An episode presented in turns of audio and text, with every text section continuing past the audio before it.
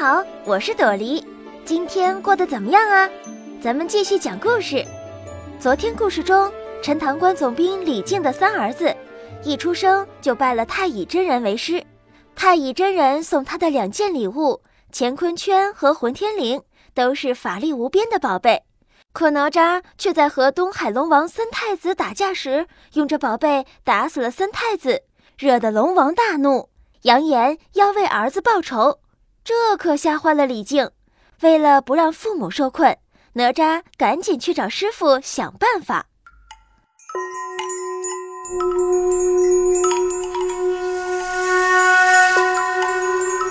哪吒来到乾元山金光洞，见了师傅太乙真人，把自己闯下的大祸说了一遍，请求师傅快给自己指一条生路。太乙真人在哪吒胸前画了一道隐身符。又给他教了一些对付敌人的秘诀，然后将他送去洞外。第二天一大早，哪吒就来到南天门外等候龙王。刚等了不一会儿，果然见龙王穿着朝服疾步走来。哪吒一跃跳到了龙王面前，因为哪吒身上有隐身符，所以龙王根本看不到哪吒。哪吒便提起手中的乾坤圈，照准龙王的后心打去，一下子就把龙王打翻在地。龙王一回头，哪吒现出真形，龙王气得眼冒金花，指着哪吒破口大骂：“小破孩，你偷袭我！”哪吒被龙王骂急了，上前就将龙王的朝服扯破了，又伸手去接龙王身上的鳞片。把龙王疼得直叫：“饶命！饶命！”哪吒说：“饶命可以，你还去不去玉帝那里告我父亲？”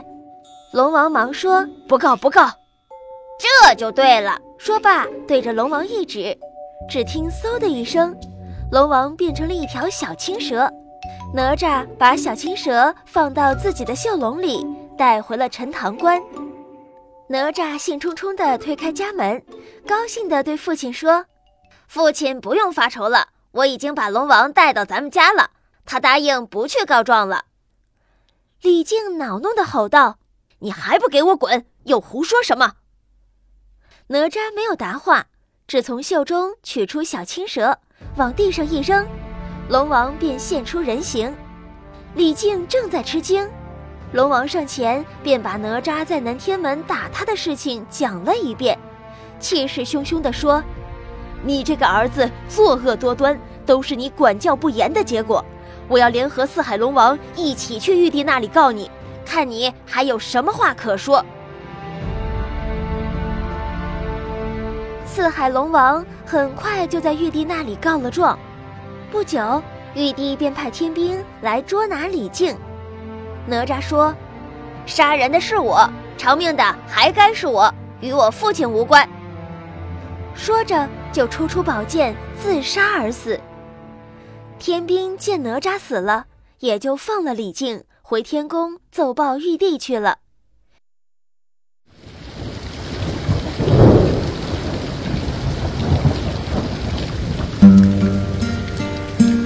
哪吒的魂魄随风飘荡。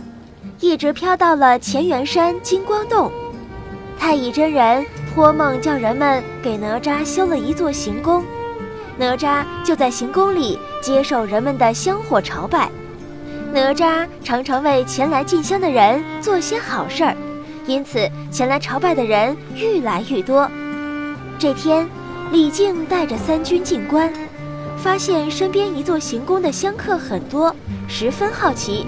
就走进宫去寻看，却发现这里供奉着哪吒的金像。李靖一见，勃然大怒，指着哪吒的金身就大骂起来：“你生前扰害父母，死后还愚弄百姓，真不是个东西！”顺手举起手中的金鞭，一下子就把金像抽得粉碎，接着又厉声命令部下把行宫烧毁。哪吒的行宫被烧毁。无处脱身，只得去乾元山求师傅想办法。太乙真人命童子到五莲池中摘取莲花、荷叶，打成人形，又用一粒金丹放在当中，嘴里念念说声“急”，将哪吒魂魄往里一推，然后高声叫道：“哪吒哪吒，快成人形！”只见莲花中闪出一道金光，跳出一个活生生的哪吒来，与过去的哪吒长得一模一样，只是身材高大一些了。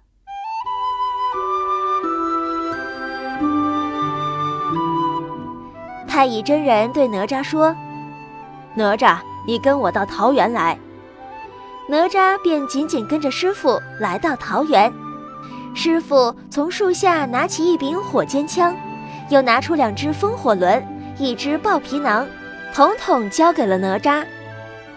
哪吒拿着东西问道：“师傅，就这些吗？”“是啊，你还想要什么？”“我的乾坤圈和混天绫呢？你不会打开豹皮囊瞧瞧？”哪吒打开豹皮囊一看，里面果然放着这两件东西。哪吒高兴地向师傅行了礼，然后脚蹬风火轮，一溜风的下山去了。急得师傅忙不迭声地喊道：“哪吒，你别再去闯祸了！”哎，这个小哪吒虽然是英勇无畏、敢做敢当，可是也太毛躁了吧？师傅又给了他两件宝贝。他不会又闯出什么祸来吧？今天就到这儿吧，明天见喽，晚安。